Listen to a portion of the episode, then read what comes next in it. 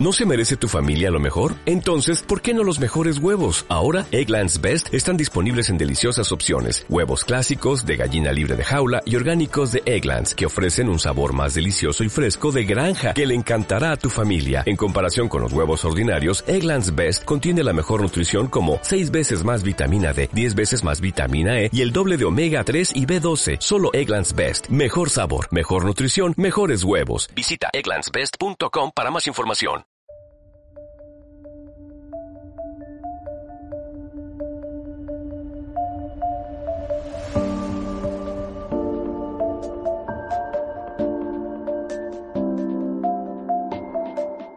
Un saludo inmenso a toda la audiencia que nos escucha por aquí en las diferentes plataformas de streaming. Bienvenidos a esta entrega periodística enfocada en el deporte del caballito de acero. Específicamente hablaremos de un lado oscuro, hablaremos del dopaje en el ciclismo amateur.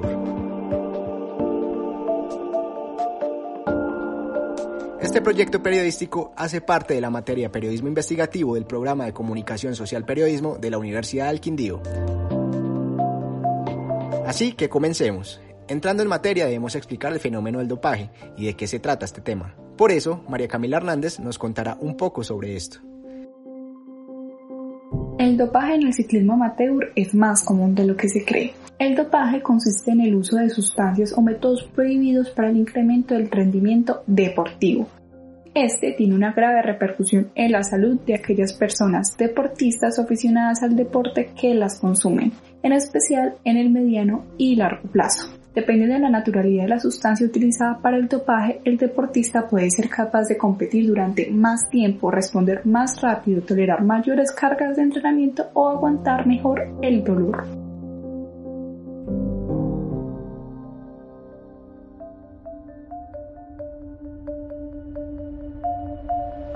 Este fenómeno no es exclusivo del ciclismo profesional. Por el auge inmenso de este deporte y competencias a lo largo del territorio nacional, se ha trasladado a instancias amateur. Por eso, Santiago Castro Castillo nos comentará acerca del detonante, el poco control y el doping en el ciclismo amateur y las declaraciones oficiales acerca del tema. En el año 2013 personalmente pienso que fue el año donde el ciclismo colombiano hizo estallar nuevamente ese fenómeno social y cultural que se vivió en los años 80 y 90 alrededor de la bicicleta. De ahí vino el uso masivo de este transporte en los colombianos y el crecimiento y las nuevas apariciones de carreras tanto en mountain bike, de ruta y a nivel amateur.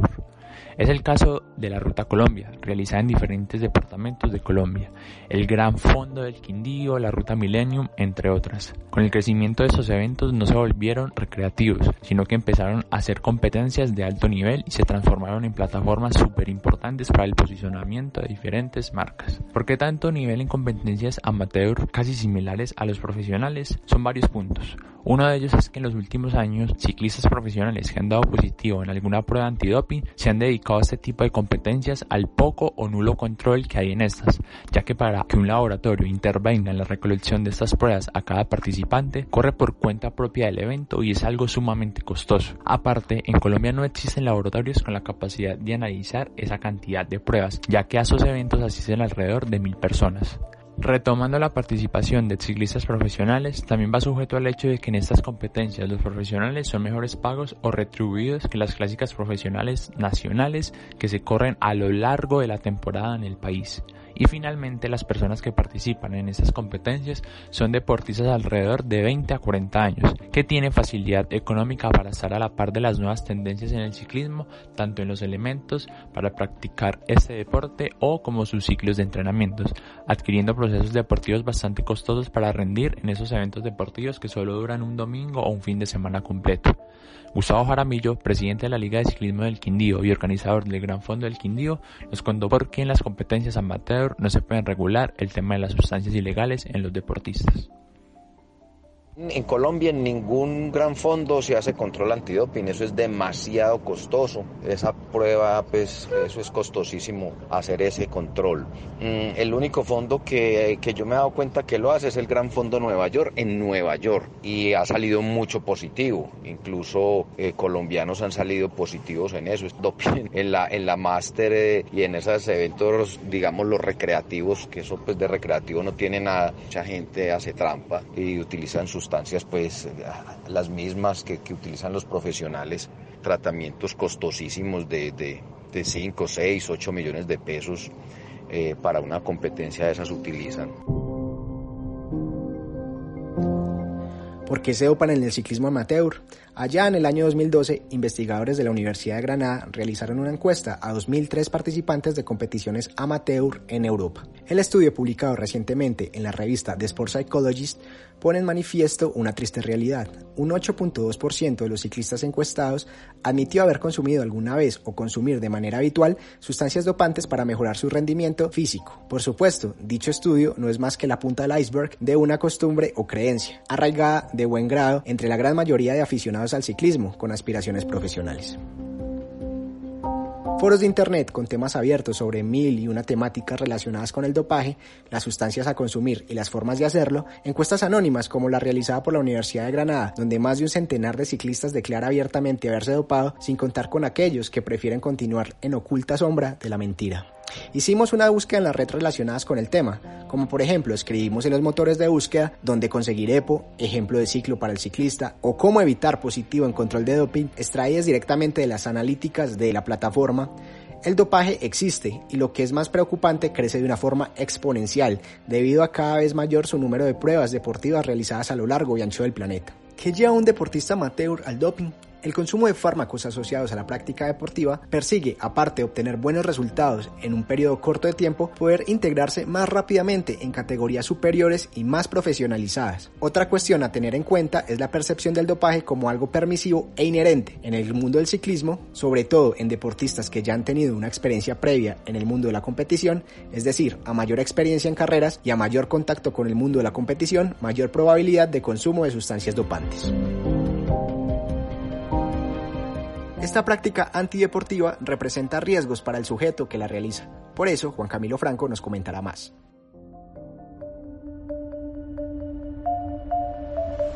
Todos sabemos que además de que los deportistas involucrados en esta clase de prácticas se pueden ver envueltos en distintos problemas de índole social, legal y económico, su salud puede verse de una forma exponencialmente comprometida debido también a los efectos de estas. Los efectos secundarios de muchos de estos medios pueden causar graves afecciones en zonas del sistema nervioso, articulaciones, respiración y ritmo cardiovascular. Desafortunadamente, muchos de los efectos de las sustancias pueden no tener una solución una vez estos empiezan a manifestarse en el cuando son consumidos. Además de eso, también suelen verse problemáticas relacionadas con el lado psicológico. A raíz del doping, las personas pueden estarse exponiendo de una forma mucho más vulnerable a episodios de ansiedad, alucinaciones y cambios en el comportamiento habitual del individuo.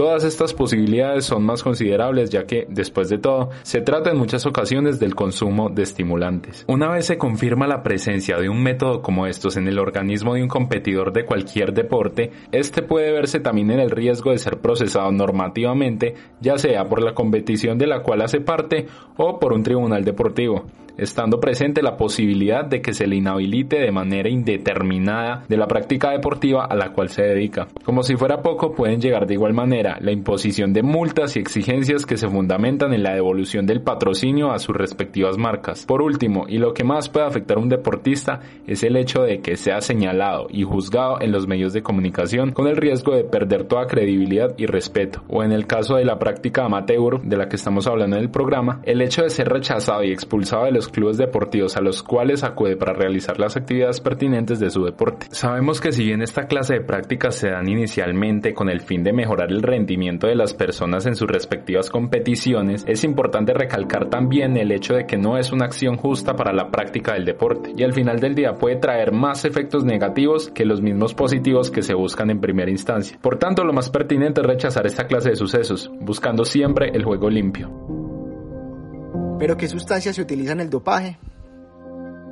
Este tiene una grave repercusión en la salud de aquellas personas deportistas o aficionadas al deporte que las consumen, en especial en el mediano y largo plazo.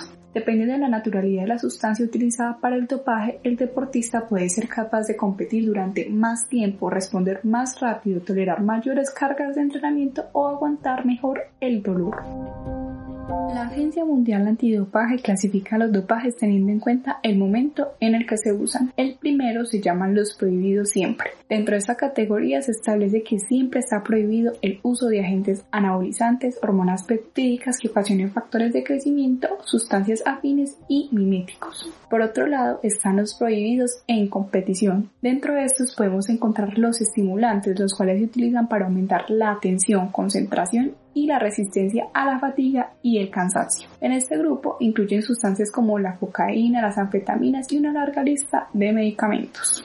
Asimismo están los narcóticos, son drogas que se emplean básicamente para eliminar el dolor durante el tiempo que duren sus efectos. Además de ellos están los cannabinoides, derivados del cannabis natural o sintético. Aunque sus efectos sobre el rendimiento de los deportistas son cuestionables, son sustancias prohibidas que alteran la conciencia y pueden producir ralentización de la coordinación y los reflejos. También los glucocorticoides son antiinflamatorios que disminuyen la utilización de la glucosa en las células del organismo y aumentan la resistencia en ejercicios de alta intensidad y larga duración. Y por último, y no menos importante, son los beta bloqueantes. El más conocido es el propanalol y su principal efecto es reducir la ansiedad, las palpitaciones y los temblores en momentos críticos o de estrés. En definitiva, su funcionalidad es templar el pulso y aumentar la confianza. Es por ello que está prohibido en deportes como automovilismo, billar, dardos, deportes submarinos, esquí, golf, entre otros. Se debe tener en cuenta que su abuso puede ocasionar hipotensión y broncoespasmos. Entonces, ¿qué propone el Ministerio del Deporte para reducir el consumo de estas sustancias en estos deportes? El dopaje ha sido ese fantasma que ha estado siempre presente en los deportes, manchando los espectáculos que ofrecen las diferentes disciplinas deportivas que existen en el mundo. El ciclismo es tal vez uno de los deportes donde la utilización de sustancias ilegales para mejorar el rendimiento es bastante frecuente. El caso de Lance Armstrong ha sido uno de los más populares, diseñando un sistema de dopaje el cual manchó su nombre y un deporte que se encontraba económicamente en auge. Eso causó que importantes marcas como Festina o Coca-Cola dejaran de auspiciar esos eventos tan importantes como el Tour de Francia. En Colombia, el ciclismo es un deporte bastante practicado y competitivo, y muchas veces la presión por sobresalir en carreras como la Vuelta a Colombia o Clásico RCN los lleva a consumir alguna de estas sustancias. Desde que se creó el Ministerio del Deporte, Ernesto Lucena, encargado de esta cartera, desde su administración, una de sus metas es reducir y combatir el consumo de estas sustancias. Para eso, Lucena propone una modificación a un artículo del Código Penal, aquí se lo presentamos. La legalidad es fundamental y también hemos dicho que la corrupción en el deporte se ve a través del dopaje. Vamos a plantear una reforma al artículo 380 del Código Penal donde se castigue duramente toda la cadena de suministro.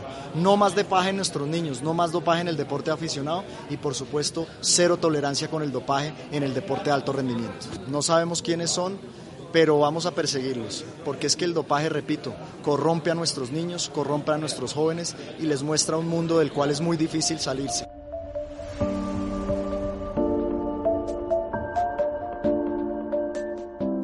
Tenemos algunas experiencias de primera mano que nos comparte Andrés Uribe.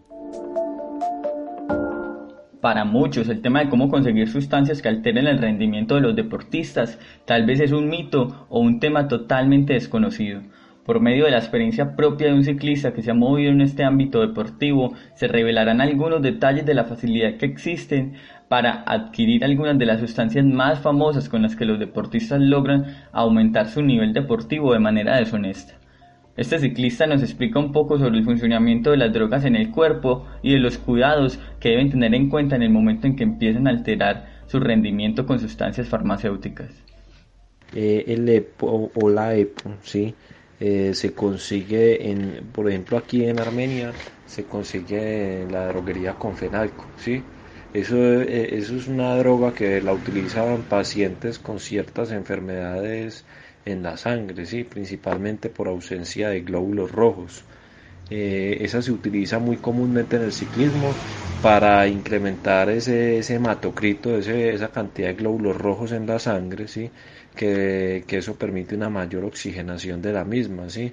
Por ende, pues eh, hay menos fatiga muscular en deportes de resistencia, como el caso del ciclismo. Esa nosotros la, la, utilizábamos o por lo menos la llegué a utilizar yo en una época como corredor. Eso digamos que como todo dopaje es una droga que, que, puede utilizarse y puede generar mejoras en el rendimiento.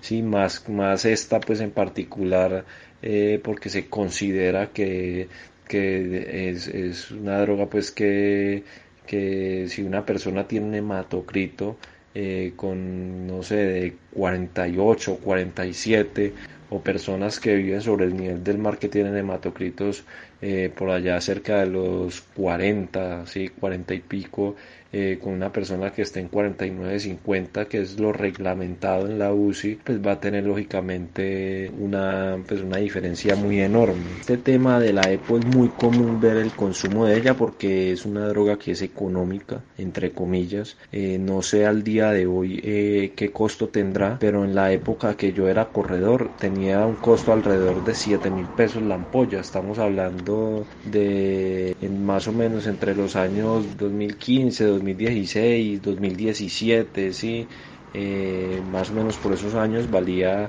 alrededor de 7 mil pesos una ampolla de eritropoyetina. Era una droga que antes de utilizarla había que saber usarla porque si se utilizaba de cualquier manera pues eh, podría o no servirle o podría dar positivo en controles antidopaje.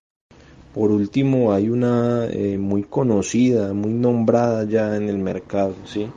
y es el ICAR. Es una sustancia, eso viene pues también en ampollas, viene líquida o en polvo, se suministra subcutáneamente.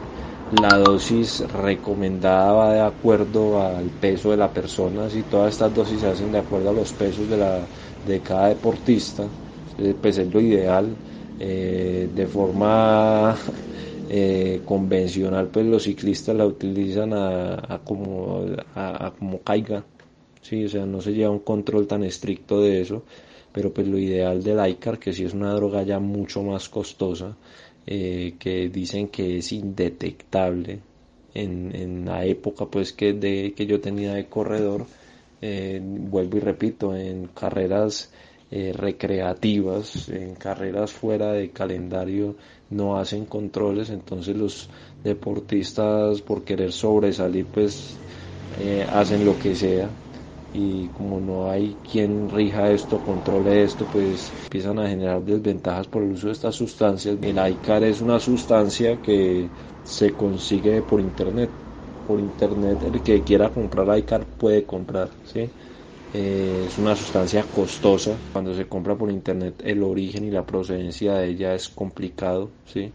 Hay que saber bien cuáles son los proveedores que pueden suministrar esta droga y conocerlos. Y no solamente eso, sino si, si piensan que es conocido algo, pues hay que, hay que ver bien que, que sí sea cierto. ¿sí? Conocer, pues digámoslo así, gente que, que cuenta su experiencia con dichos proveedores porque eh, pues es una sustancia que no tiene no, no, se sabe qué puede ocurrir en el cuerpo humano cuando uno la utiliza sí o sea eh, genera eh, cierta ventaja sobre los deportistas pero no se sabe qué, qué problemas futuros vaya a traer el uso de esta droga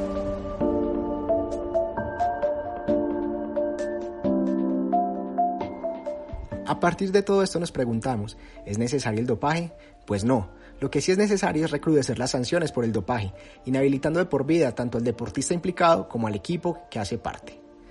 Solo de este modo se conseguirá frenar un hábito arraigado ya en la historia del deporte. A nivel amateur es necesario realizar campañas de concientización y prevención del consumo de sustancias dopantes ejemplarizadas. Si te dopas no serás un deportista élite. La cruda realidad, pues obvio, el dinero en juego, más importante que cualquier otra cuestión, incluida la vida humana. Gracias por escucharnos. Recuerden que esto es una entrega periodística realizada por María Camila Hernández, Santiago Castro Castillo, Andrés Uribe, Juan Camilo Franco y Juan Manuel Amaya Mejía para la materia de periodismo investigativo del programa de comunicación social periodismo de la Universidad del Quindío. Nos escuchamos hasta la otra entrega. Muchas gracias y adiós.